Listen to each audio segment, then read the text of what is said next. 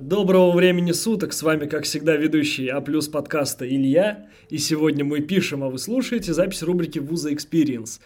Здесь мы, как всегда, расспрашиваем выпускников и студентов высших учебных заведений об их уникальном опыте, а также рассказываем секреты учебы и разговариваем на произвольные темы. Сегодня у нас в гостях выпускница Уральского федерального университета имени первого президента РФ Бориса Николаевича Ельцина. Ольга. Здравствуйте, Ольга. Расскажите пару слов о себе. Здравствуйте. Ну, я закончила Уральский государственный университет, тогда еще имени Горького, аж в 2008 году. То есть о том, как там сейчас обстоят дела, я плохо представляю, но о том, как там было раньше, могу рассказать. После этого училась в магистратуре в СПБГУ и сейчас работаю социологом по профессии. Поскольку у нашей гости очень богатая история, мы не будем уделять особое внимание вузовскому прошлому, хотя уделим внимание тоже, мы больше поговорим про рабочее настоящее. Но начнем с наших традиционных вопросов. Почему вы выбрали именно этот факультет для поступления, именно эту специальность и именно этот вуз? На самом деле, вот вспоминая то время, мне кажется, какой-то был бум рождаемости в 86 году, когда я родилась. И было очень много выпускников школ, и были очень высокие конкурсы на поступление. И главной целью всех выпускников было поступить. Естественно, всем хотелось выбрать какое-то место попрестижнее, но специальность, она не играла какой-то роли. Мне кажется, что выбирали скорее по принципу гуманитарная либо не гуманитарная профессия, то есть что у тебя там в школе лучше шло, э, что нужно сдавать при поступлении, а тогда еще не было ЕГЭ, то ты и выбираешь. То есть э, для того, чтобы поступить на, на факультет социологии и политологии в УРГУ, нужно было сдавать английский, историю и сочинение. А это те предметы, по которым у меня была там хорошая успеваемость. Самое смешное, что в школе моим любимым предметом было обществознание, но я никак не связывала его с социологией. И мне кажется, это такая вот проблема, которая потом литмотивом шла, в принципе, в период моего обучения, это то, что когда мы учимся, мы не совсем понимаем, как это можно, как эти знания можно применить в жизни. Потому что, когда я училась в школе, почему-то никто мне не объяснил, что обществознание — это на самом деле та же социология, и что это может стать твоей профессией. Интересно вам преподавали обществознание? Но я думала, что это просто прикольно, там, индивид, личность, там, государство, права человека, это очень здорово. Но на соцфак я пошла абсолютно неосознанно, скажем так. Это это необдуманное поступление оправдалось в итоге, как вы считаете? Абсолютно оправдалось. Причем на самом деле сначала я поступила на социальную работу и год отучилась там. И потом я уже немножечко стала понимать, что соцработа это вроде как помощь кому-то. Я подумала, что, наверное, я не смогу это делать, потому что для этого ну, необходимо обладать какими-то качествами и перешла на социологию. Но хочу сказать, что понять, что такое социология, мне удалось только, наверное, к выпуску. И я должна сказать, что, наверное, все мои одногруппники, может быть, так и не поняли, что это такое. То есть, насколько мне известно, из выпускников мало кто работает по профессии. Ну, я не знаю никого, если честно. Мне кажется, один мой одногруппник работает он преподает, но он изначально был настроен, потому что он э, сын преподавателя, и, в принципе, у него такая семья. А все остальные, я даже не знаю, чем занимаются, там встречаю где-то в соцсетях, там фотографы, визажисты, ну, все что угодно, только не социология. Но все-таки вам повезло понять, что представляет из себя социология хотя бы к последнему году. Значит, обучение проходило как-то продуктивно. Что в этом процессе обучения было самым главным для вас? Именно в УРГУ, за что я благодарна, я получила те навыки практически, которые мне потом и помогли в работе, и помогают до сих пор, несмотря на то, что это было давно. То есть, вспоминая сейчас, я понимаю, что самое главное — это была возможность попрактиковаться. Хотя на самом деле именно в социологических исследованиях практики особо не было.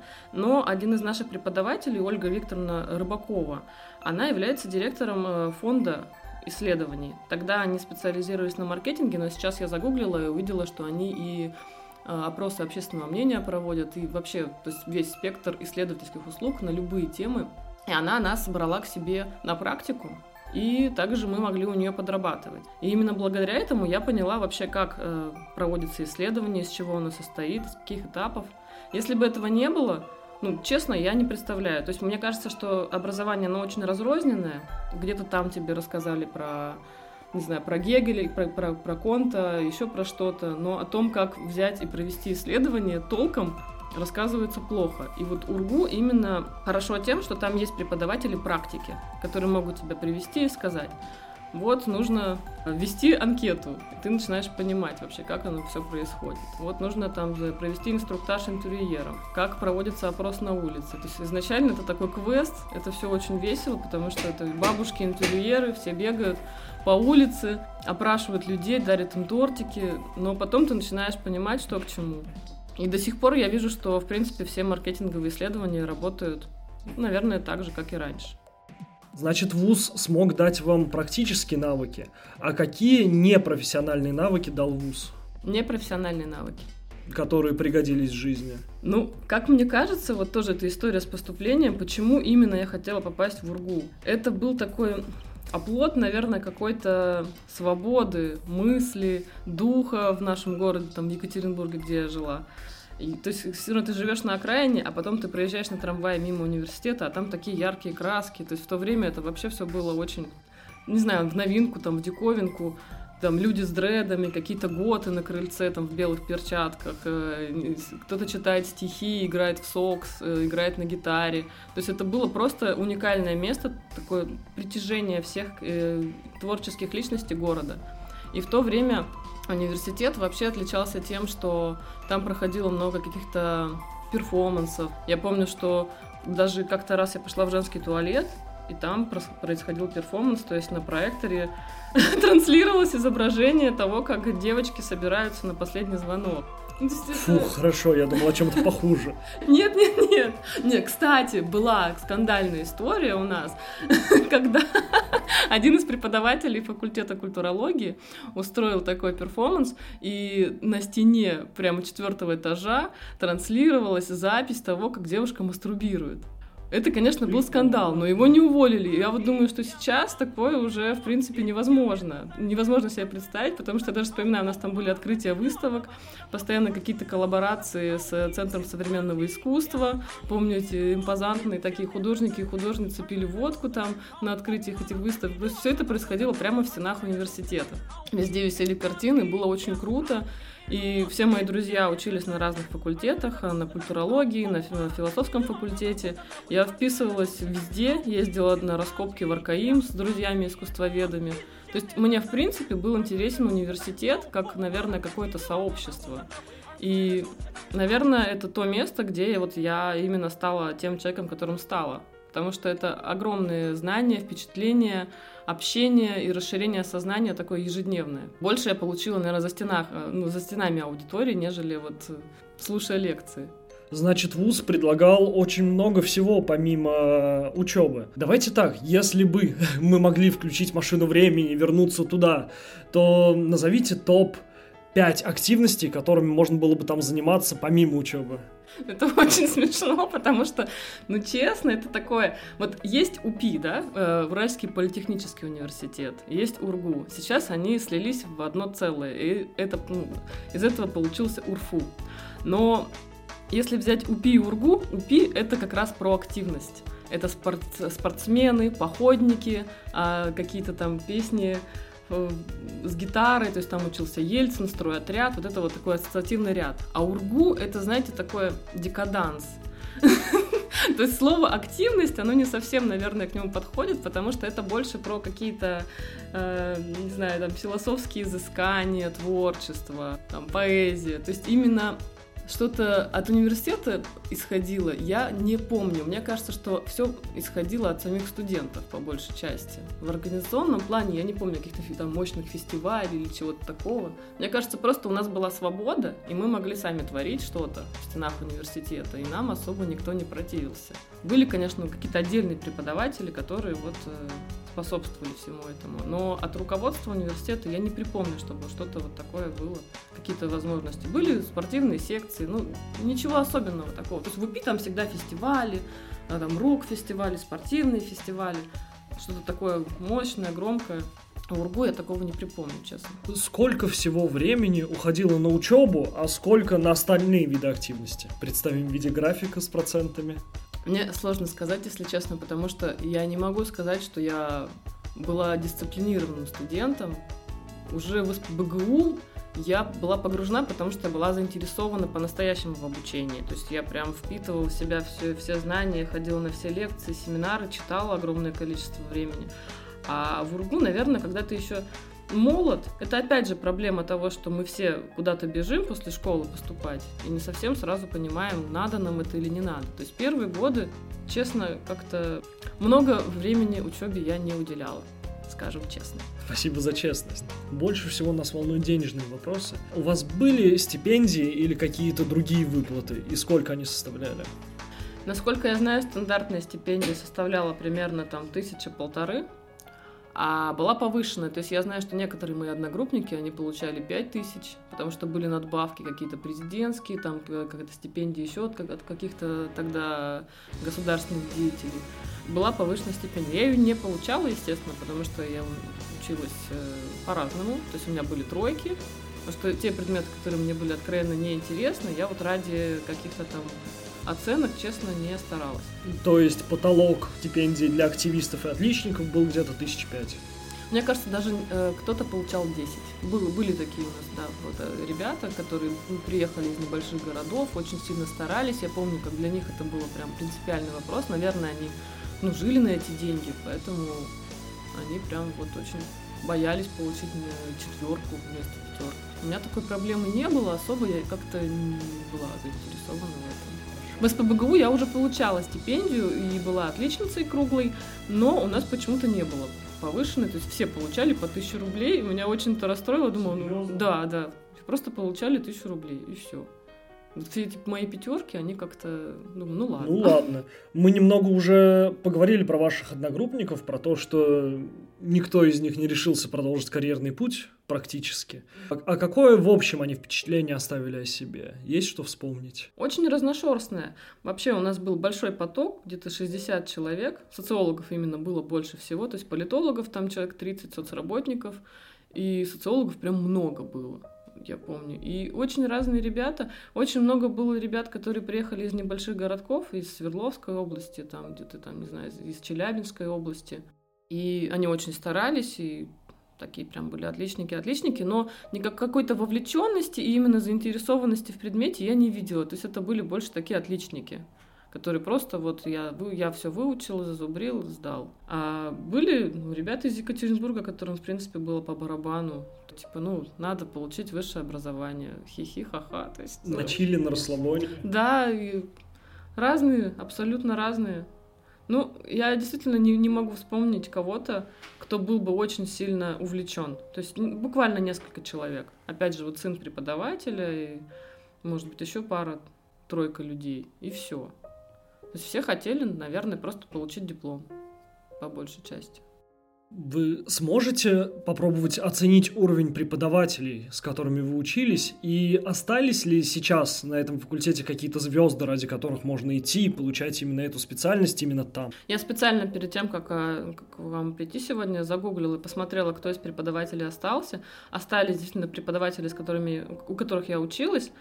Ольга Викторовна Рыбакова, о которой я говорила, до сих пор преподает, и это действительно круто, потому что это тот человек, который вот тебе расскажет именно о том, как провести исследование.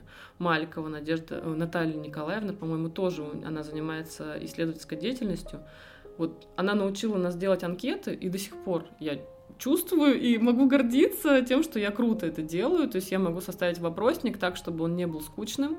Она рассказывала разные фишки, о том, как применять разные виды вопросов, о том, как сделать так, чтобы люди не уставали отвечать на вопросы. То есть использовать разные вот эти методы при составлении анкеты. Я считаю, что это ну, на высшем уровне, потому что сейчас мне уже есть чем сравнивать. Я понимаю, что это огромная прореха у исследователей, которые просто не знают элементарно, как составить опросник качественно и профессионально. И отвечая на разные анкеты сейчас, уж да, мы часто это делаем, я вижу, что мало кто умеет это сделать нормально.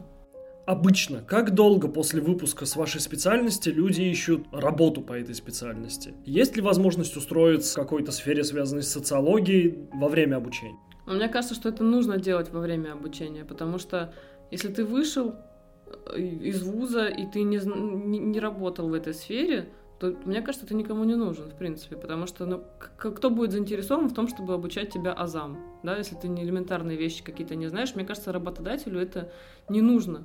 Поэтому, если есть возможность во время обучения куда-то вписаться, интервьюером, а, расшифровщиком интервью, оператором колл-центра, нужно это делать по-любому. Во-первых, это те круги, ну, скажем так, ада, которые любой социолог обязан пройти для того, чтобы быть дальнейшим исследователем. Иначе не, не получится. То есть нельзя не посидеть в колл-центре, это как, знаете, какое боевое крещение. Я понимаю, что это очень неприятно, и ну, вообще-то неохота этим заниматься, конечно но это придется сделать. У нас была практика, вот как раз-таки в этом центре, которым руководит Ольга Викторовна Рыбакова, и мы туда пошли, и нас распределили в разные отделы. Отдел аналитики, отдел качественных исследований, количественных. Мы, никто ничего не понимал особо. Все хотели в отдел аналитики, потому что ты-то классный и крутой, ты сразу сидишь и все анализируешь. А на каком это курсе было? Слушайте, мне кажется, на третьем, наверное, или на четвертом. Ну, то есть как-то до этого я вот, если честно, плохо помню. Наверное, на третьем. У нас не было специализации, к сожалению, вообще на факультете.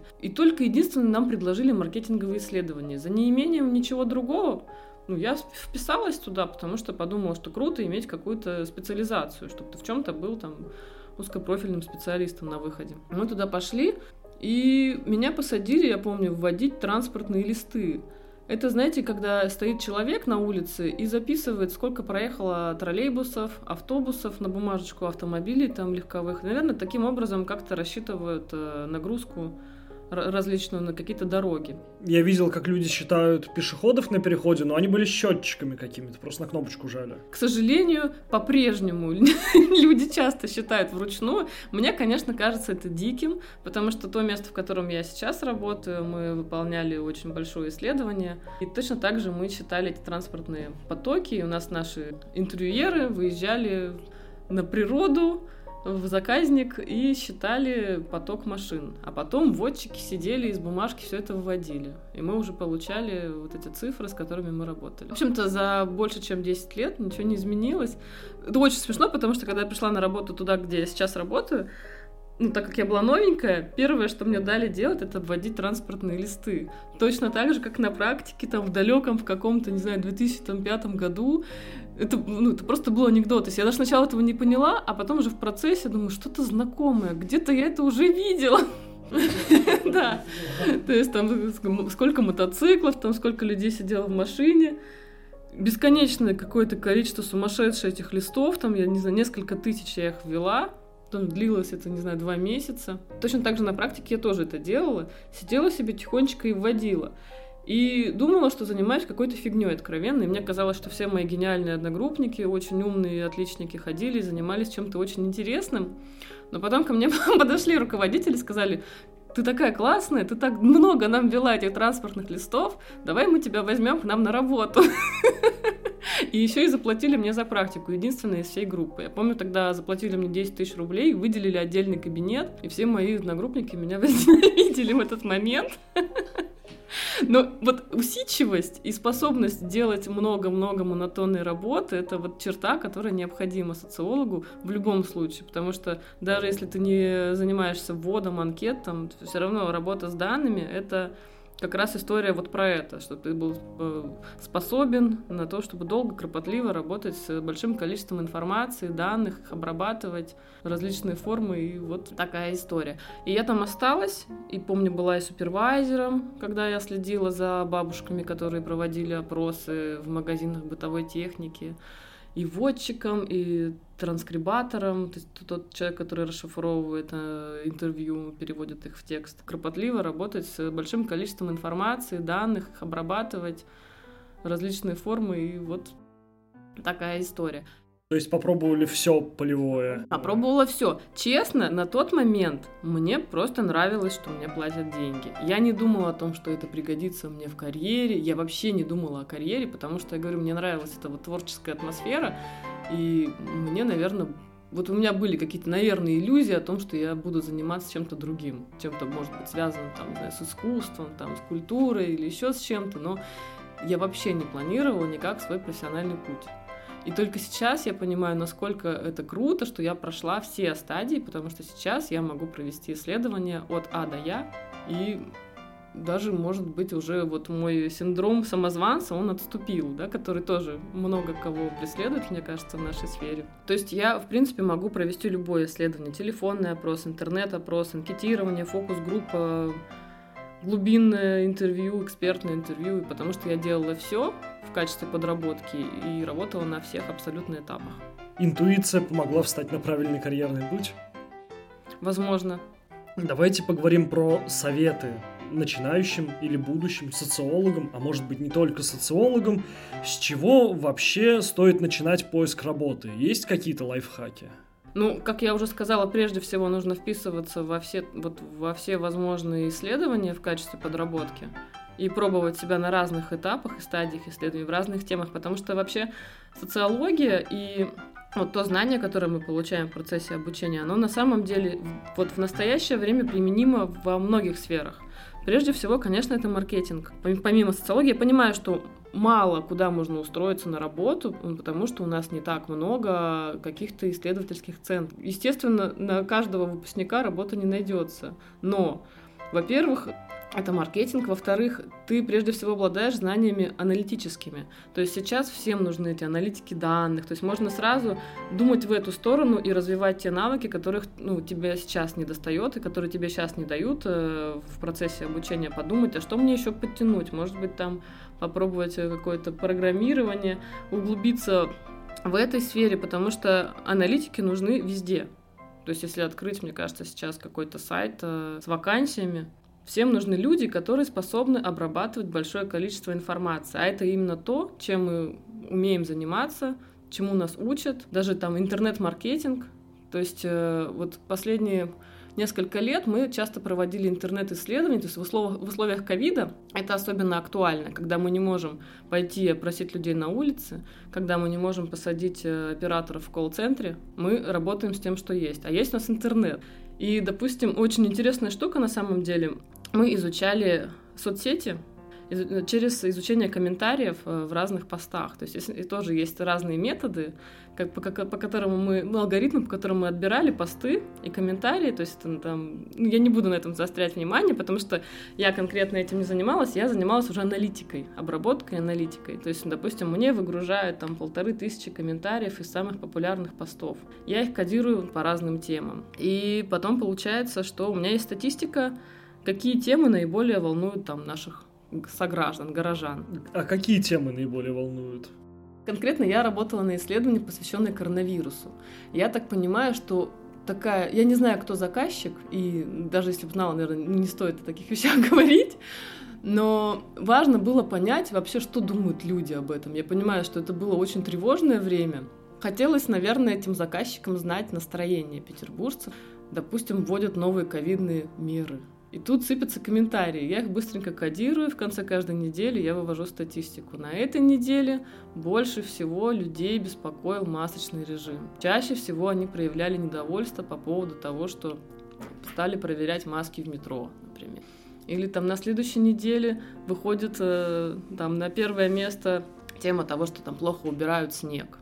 Но это очень, на самом деле, интересно и круто, и столько всего ты читаешь, погружаешься. И вот, безусловно, этот навык, эта усидчивость, которой я уже обладаю за годы вот этой практики, она мне помогла, потому что, во-первых, 2000 комментариев нужно прочитать, каждый нужно переварить, вот эта способность мозга быстренько их классифицировать, отнести к какой-то категории и узреть в корень, это, мне кажется, то, чему и должны учить социологов. У меня была история, когда мы в Екатеринбурге э, делали исследования для, э, по-моему, для педуниверситета. И мы должны были по заказу Департамента образования провести анкетирование среди школьников. И анкетирование проходило в разных районах города. И, и мы поехали, по-моему, на Химаш. То О, знаменитый Химаш. То есть, ну, есть такие, знаете, да, уже какие-то имена нарицательные, такие как Уралмаш, Ильмаш, ну вот Химаш это примерно то же самое, но мне кажется, еще даже более как-то пострашнее, что не хочу обидеть мне жителей Химаша. И я помню, что я зашла в женский туалет в этой школе, там меня чуть не раздели девочки, просто зашли с сигаретой, прикурили, сказали, классные кроссовки. Потом мы пошли уже в класс и раздавали анкеты. Ну и дети сидели очень агрессивно, девятиклассники. Это был какой-то ужас. И мы, значит, с моей подругой были все на нервах, потому что, ну, чувствовалась тревожная атмосфера, и там был такой молодой человек. Он говорит, ну зачем мне это вообще надо? Ну, он с акцентом еще говорил, такой, зачем мне вообще вся эта ерунда? Я говорю, ну вот мы спросим вас в этой анкете о том, что бы вы хотели изменить в, школьном обучении, что вам нравится, что вам не нравится. Он говорит, он говорит, подойди сюда. Я подхожу, он говорит мне, я ничего не хочу, тебя хочу. Девятый, девятый класс. Мы бежали от этого химаша просто со всех ног. Ну, это, конечно, все цветочки по сравнению с теми исследованиями, которыми я сейчас занимаюсь. И для меня сейчас уже, наверное, вообще ничего такого шокирующего нет. И это тоже все приходит с большим опытом, потому что первые свои глубинные интервью я сейчас в основном провожу, качественные исследования. И на первое интервью я шла, конечно, безумно волновалась. А сейчас я уже прям вот э, считаю, что чувствую себя как рыба в воде в этом. И социальные исследования — это исслед... ну, часто исследования с разными группами населения сложными. То есть сейчас, вот последний год, я провожу интервью с э, секс-работницами Петербурга и секс-работниками. Я изучаю индустрию секс-услуг в Петербурге. Поэтому, безусловно, на каждом интервью что-то что-то новое для себя открываю. Часто это шокирующие истории, часто это очень тяжелые истории. Но, безусловно, это очень интересно. Можно ли сравнить эту работу с какой-то психологической терапией? Это скорее психологическая терапия для моих респондентов. Часто после интервью они мне говорят, что это было очень круто, потому что не у всех людей есть возможность выговориться. И часто для них это даже какие-то, а, ну, они ловят какие-то инсайты во время интервью. То есть, когда ты задаешь вопрос о том, насколько вы там считаете вообще свою работу работой, насколько вы считаете, что это нормально. То есть они поначалу говорят, да, это моя работа, я привыкла, я всю жизнь этим занимаюсь. Но в процессе интервью я вижу, что и у них что-то там в голове сдвигается, и они начинают как-то осознавать. И говорят мне потом о том, что это был для них такой психотерапевтический какой-то эффект. А у тебя есть какой-то опыт, какая-то работа, которой ты прям больше всего гордишься? Вот ты рассказала, какие ощущения вызвал у тебя первый фидбэк первый рабочий фидбэк профессиональный, а есть какая-то самая вот такая большая работа твоя? Именно социологическая? Ну, не обязательно. Нет, наверное, все-таки вот эти исследования, это то, что я считаю самыми своими большими достижениями. Я работала очень много где и очень много чем занималась вот за тот промежуток времени после обучения и работы социологом. То есть я была директором магазина Лего, например. Вау, вообще работа мечты, мне кажется. Можно было детальки воровать по одной? Нет, нам можно было забирать себе выставочные модели, поэтому дома у меня очень много лего. Я его очень люблю. И на самом деле, ну, помимо этого я работала а, поваром в вегетарианском кафе, а, редактором в турфирме. Ну, всего даже и не припомнишь. Когда еще были времена вот живого журнала, я помню, у меня был пост — которым я перечислила все работы, на которых я когда-либо работала. Там где-то было около 30, а тогда мне было там всего 22 года. То есть сколько их на данный момент, я даже боюсь, что я что-то могу и не вспомнить.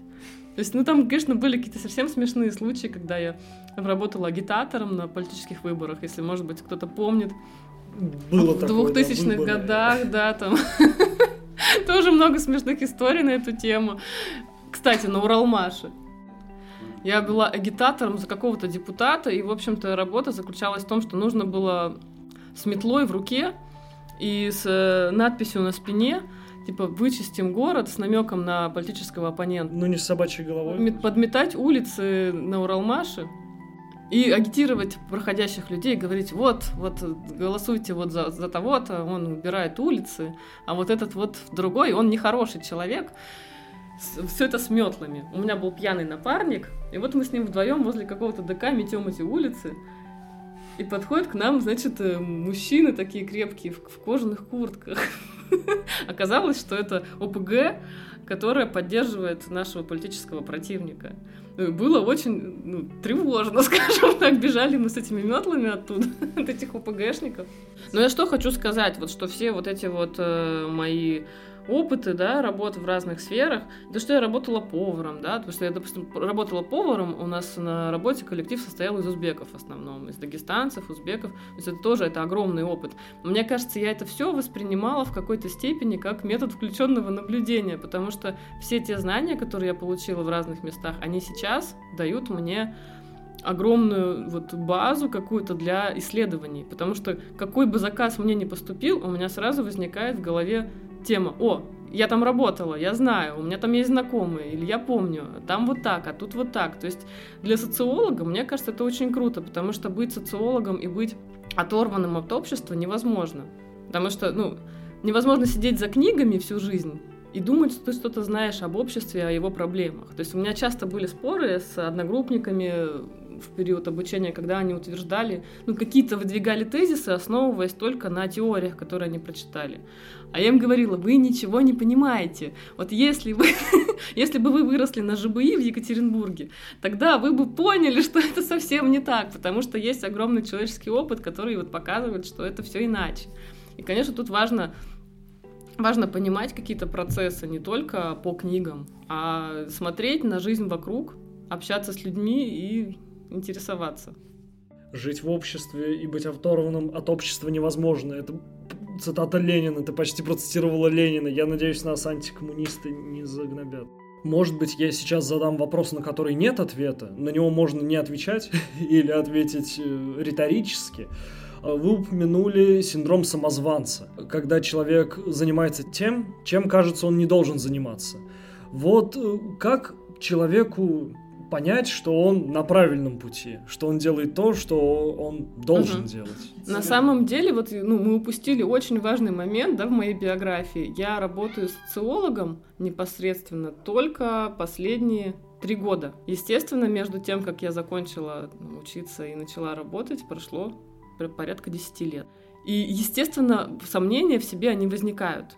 Да, я подрабатывала все там с 2014 года, подрабатывала на различных исследованиях, но все равно ты, ну, я не могла сказать, что я социолог, я исследователь. И все эти там три года, что я сейчас работаю, постоянные сомнения, они были и возникают, но, как оказалось, они возникают у всех, даже у тех, кто 10 лет работает там без прерыва. Вот когда начинаешь видеть результаты своей работы, и когда понимаешь, что то знание и те данные, которые ты получил, можно применить, и что ты получил какое-то важное знание, тогда, наверное, возникает это ощущение самоудовлетворенности. По крайней мере, у меня вот так происходит. Помимо того, что ты видишь результаты своей работы, конечно, безусловно, нужно продолжать улучшать свои навыки, стараться гнать от себя эти мысли, потому что мы учимся всю жизнь, и нет какой-то конечной точки, когда ты сказал, все, я социолог, и ее не должно быть, потому что эта наука, она живая, знание постоянно обновляется, и то, что было актуальным когда-то, ну, сейчас, потому что мир наш меняется настолько быстро, да, кто знал, что будет коронавирус, например, то есть 10 лет назад я не думала об интернет-исследованиях, естественно, когда у нас не у каждого там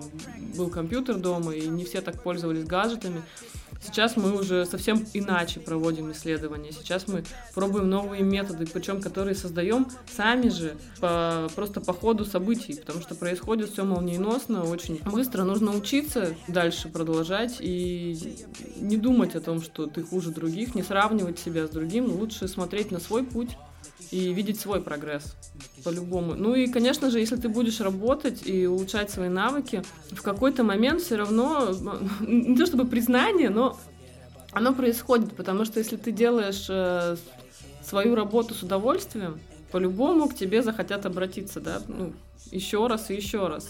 Потому что вот э, когда первый раз мне дали такой заказ, то есть я работаю социологом э, в организации, да, и я не провожу исследования полностью одна, а мы как-то распределяемся. А последние полгода я руковожу проектами, то есть я руковожу всеми этими процессами, которые там происходят, э, колл-центром, э, интервьюерами и прочее.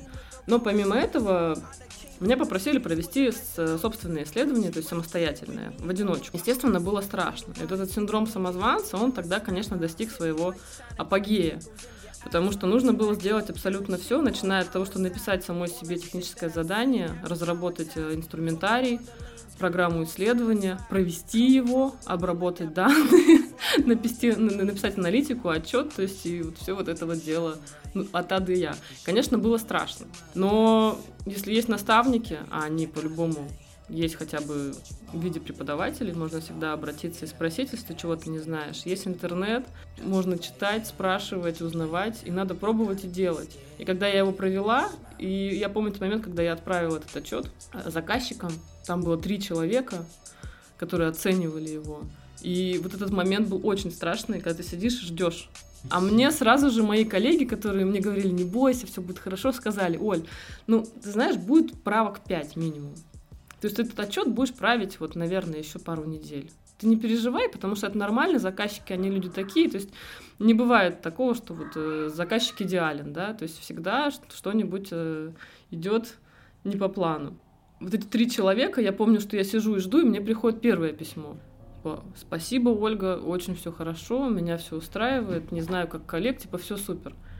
Второй человек пишет, да, мне тоже все понравилось. И вот третий человек пишет, я прочитала как будто бы любовный роман, читалась на одном дыхании, и я просто сижу и понимаю, что, о господи, ну как же так? То есть это мой первый опыт, и так все круто прошло. И второй раз уже не так страшно. А потом, когда тебя начинают советовать, ну ты уже понимаешь, что, наверное, мои сомнения, они уже, ну как-то вот неуместны. И вроде как все получается, и все хорошо, и надо работать дальше. Если тебе нравится, и у тебя все получается, то только вперед. Супер, мне кажется, это очень ценная мысль. Давайте поговорим вот о чем. Э, очень часто бывает так, что работа занимает целый день у человека, или наоборот, все время у него занимает учеба. А как же сделать так, чтобы гармонизировать эти две части? Как совмещать работу с учебой? Есть ли какие-то практические советы? Ну, вот э, одна из причин, Почему я сказала, что нужно работать именно по профессии, когда ты подрабатываешь во время обучения, это вот это. Потому что, ну вот мой опыт, когда я пошла работать продавцом, по-моему, в буквоеде, это был провал. Ну, потому что работодателю неинтересно, что тебе нужно на пару, и что у тебя там какие-то там экзамены. Ты просто приходишь на работу. И аналогично преподавателю твоему тоже неинтересны твои проблемы, что тебе нужно работать.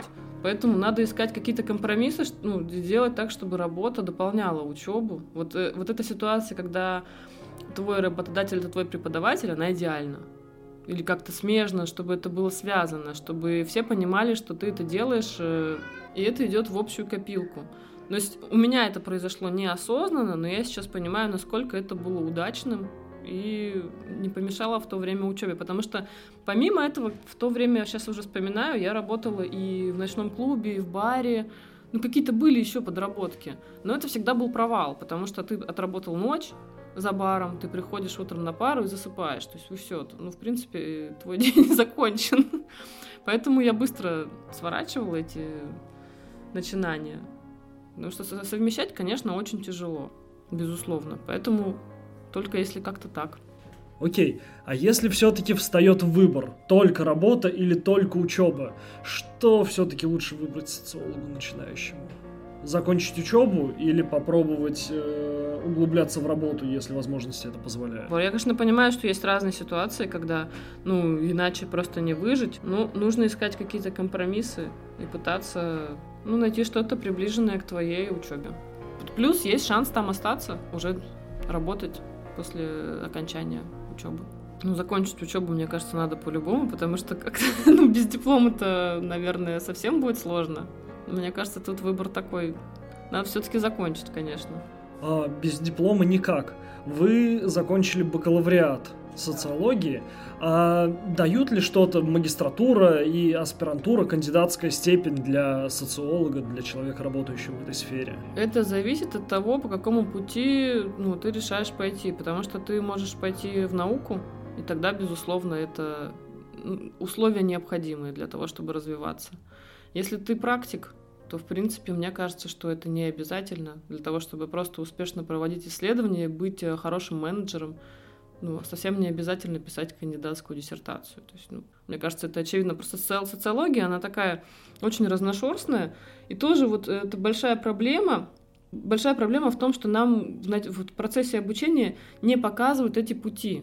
То есть, мне кажется, преподаватели должны показать нам, чем мы можем заниматься в жизни, по какому пути мы можем пойти. Можем стать ученым, можем стать там теоретиком, можем стать э, маркетологом, можем э, проводить количественные, можем качественные, можем делать и то, и то. То есть нет этого понимания четкого. Поэтому мы потом выходим и не знаем, куда нам податься с нашими такими разношерстными и объемными знаниями. Потому что социология, она действительно очень разная. Есть социология там, гендерная, есть э, социология экономическая. То есть это абсолютно разные сферы. И нужно как-то вот чем раньше ты определишься со своей вот со сферой своих интересов, тем лучше будет. Определиться с этим вам помогает А подкаст. Но еще вам может помочь спонсор нашего подкаста Антиплагиат плюс бот, который поможет вам не только улучшить показатели вашей научной работы, но и найти базу энтузиастов, которые помогут вам улучшить ее, а может быть даже подать какие-то идеи под ключ. Антиплагиат плюс бот, ссылка в описании. И вопрос от нашего спонсора Антиплагиат плюс бота. Скажите, пожалуйста, а как обстояли дела во время вашей учебы с антиплагиатом? Существовал ли он вообще и э, приносил ли он какие-то сложности в процесс обучения? Ну, я помню, да, что он существовал, э, но не помню, чтобы я сильно как-то запаривалась, потому что темы мои, моего диплома и моих курсовых работ, они были достаточно уникальными. Поэтому мне приходилось э, так или иначе, по большей части, писать самой. Я писала про хип-хоп культуру, про брейкданс. Yo, паркур, брейкданс. Поэтому, естественно, ну там источников было не так много. Ну и, наверное, проверки не были настолько строгими, либо программа на тот момент была не настолько там совершенной, как сейчас. Я не знаю, но как-то у меня с этим проблем не возникало, честно. А диплом у меня был на на тему гендерной социологии, поэтому ну, там тоже не было проблем особых. Тогда, правда, было мало источников, сейчас уже тема гендера более актуальная, популярная. Тогда мы только-только начинали, у меня были сложности на самом деле с этим, потому что литературы мало, во-первых, во-вторых, преподаватели скептически относились к этому. То есть если сейчас у всех на слуху феминистские исследования, да, то есть эта тема такая в, в тренде, то тогда на меня смотрели как на сумасшедшую. И сюрпризом неприятным оказалось что, что заведующий кафедры, он стоял на позициях э, биолога-детерминистского подхода, что мне кажется вообще очень странным для социолога в принципе. Если нужно, я поясню. То есть э, он считает, что все предопределено природой и никуда от нее не деться. То есть в таком прям конкретном таком ключе он высказывался очень часто и на лекциях э, в адрес девушек. Э. Было очень сложно защищать диплом такому человеку. Да, да. Ну, в общем, проблем с антиплагиатом у меня не было, потому что действительно источников было мало. Написано было мало, и все писалось самостоятельно. Эх, как раньше было хорошо, трава зеленее, мороженое вкуснее. Можешь ли ты, пожалуйста, назвать некий топ вузов для специалистов в этой области? Есть ли какие-то отдельные звездочки или отдельные угольки в плеяде вузов, например, куда точно стоит идти на социологию или куда точно не стоит идти на социологию? Вот я не сказала бы, что кто-то лучше, а кто-то хуже, но мне кажется, в зависимости от твоих целей и предпочтений можно что-то выбрать действительно. Допустим, э, насколько я по своему опыту встречалась с коллегами там, из Европейского университета, туда я бы рекомендовала идти тем, кто хочет именно заниматься чистой наукой. То есть я не хочу там никого обидеть, но мне кажется, в плане практических навыков, наверное, не так э, силен университет, а именно в плане теории. Это, это всегда интересные там доклады на конференциях, интересные статьи, необычные темы, и это, конечно, круто. А в плане получения практических навыков или какого-то универсального знания социологического, да, до недавнего времени я бы не стала рекомендовать университет, э, в котором я училась, я сейчас про СПБГУ говорю, но так как там сейчас есть такая э, структура, не знаю, как это назвать, как социологическая клиника, сейчас я могу сказать, что там можно стать очень крутым, классным специалистом, потому что помимо теоретических знаний, которые тебе даются вот на лекциях, есть место, где ты можешь э, получить знания именно о процедуре и технологии исследования. А клиника была открыта недавно, ей руководит Майя Михайловна Русакова, это преподаватель э, с факультета социологии СПБГУ. И она создана для того, чтобы любой студент заинтересованный мог прийти и провести реальные исследования для реального заказчика. Я считаю, что это уникальная возможность для студента, потому что там правда приходят то есть какие-то, не знаю, организации, магазины, заказывают исследования, может быть, в целях экономии у студентов, да, потому что это все-таки ну, либо бесплатно, либо намного дешевле, но студенты могут сами взять и провести его от А до Я и, и столкнуться со всеми проблемами, которые они, ну, с, с которыми они будут сталкиваться потом в своей работе. И когда они выходят уже из университета, у них уже есть классное портфолио. То есть я делал исследования там для магазина Оджи, там я, я делал исследования для, э, там, для Nokia, и это уже круто. Доступная бесплатная практика, не везде такое найдешь. А по поводу разграничения между столичными, ну и так скажем, федеральными вузами и провинциальными, есть ли какое-то различие в качестве образования? Опять же, да, было, у меня было ожидание, что вот я сейчас приеду из Екатеринбурга, зайду в СПБГУ и вообще просто не справлюсь. Мне казалось, что, наверное, здесь уровень намного выше, и в общем, это все не оправдалось абсолютно. И есть много моментов, в которых я чувствую ну, превосходство в знаниях, которые я получила именно в УРГУ, в Екатеринбурге. Это как раз-таки вот э, составление анкеты, да, именно проведение исследований. Я понимаю, что очень сильная школа именно в плане проведения количественных исследований нисколько не уступает, во многом превосходит. То есть мне кажется, что у всех есть какие-то свои преимущества и какие-то свои минусы. То есть в зависимости от целей можно уже подбирать для себя вуз подходящий. Если ты готов, конечно, уже их как-то определить. Вот э, в завершении хочется задать такой вопрос. А кому бы вы посоветовали поступить на социологию? Э, сейчас складывается такое представление, что в основном абитуриенты, заканчивающие школу, уже пытаются выбрать вуз не столько из-за тех предметов, которые они хорошо учат, а исходя уже из каких-то представлений о себе, из представлений о своем будущем. Кому бы вы могли посоветовать готовиться поступать на социологию? Ну, тут опять же из-за того, что социология очень разная, да, и можно проводить э, политические исследования, там, общественного мнения, а можно изучать проблемы там, бедности или дискриминации найдется, наверное, для каждого. Какая-то стезя, что действительно. В любом случае поступать следует людям, которые интересуются миром, который их окружает, неравнодушным, азартным, наверное, авантюристом, потому что как бы иногда не казалось, что это скучно, на самом деле социология — это большая авантюра и часто приключения, потому что иногда ты в такое поле исследовательское заходишь, что узнаешь этот мир совсем с другой стороны. То есть людям, которые готовы познавать, которым интересно узнавать что-то новое о мире вокруг, наверное, им.